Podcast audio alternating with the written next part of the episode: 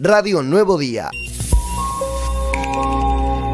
Estaba segura de que se iba a tratar porque era algo que, eh, era sumamente importante a, nivel poblacional.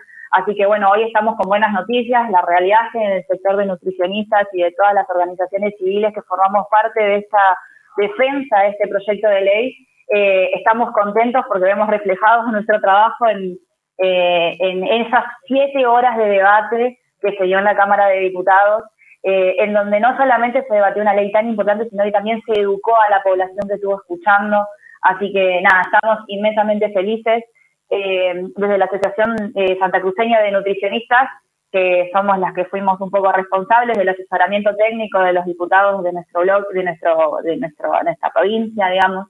Eh, fuimos reconocidos también a nivel nacional, así que estamos eh, muy contentos porque consideramos que es eh, la punta del iceberg para empezar a trabajar en esto tan importante que es la salud alimentaria de toda la población argentina. Bien, ahora lo que queda, una vez aprobada, sancionada de, la ley, queda la, la, reglamentación, ¿no? La reglamentación en teoría, cuestiones legales, tienen 90 días para hacerla. Ahí vamos a seguir trabajando todas las organizaciones junto con los con los reglamentadores para que la, ley se interprete de la manera en la que está escrita, porque por ahí eh, muchas veces la reglamentación queda a merced de la persona que interpreta y la idea es como, bueno, cuerpos técnicos seguir asesorando en esa parte igual.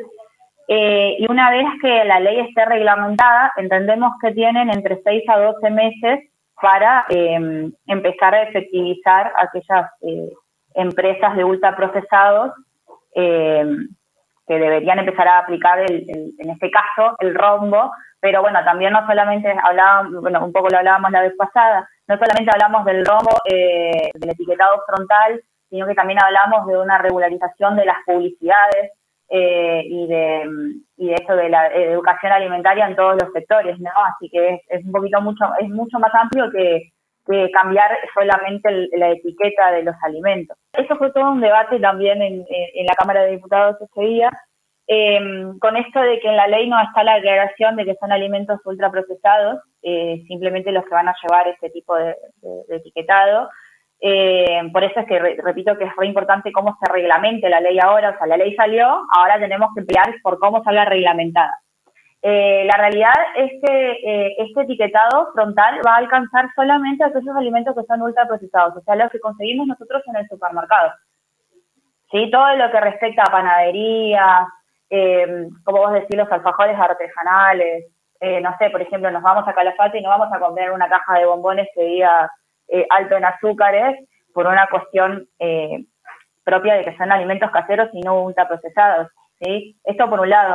Por otro lado, también otro debate que se dio mucho en la Cámara de Diputados es esto, por ejemplo, lo de la yerba, el azúcar, claramente un paquete de azúcar que no es un alimento ultraprocesado, sino que se extrae directamente de la caña, eh, si yo le pongo un rombo de alto en azúcar va a ser como una redundancia, ¿no? O sea, hay alimentos que claramente están exentos en lo que al igual que la yerba, que fue todo un debate también en la Cámara, eh, están eh, de alguna manera exentos de la aplicación de este rombo.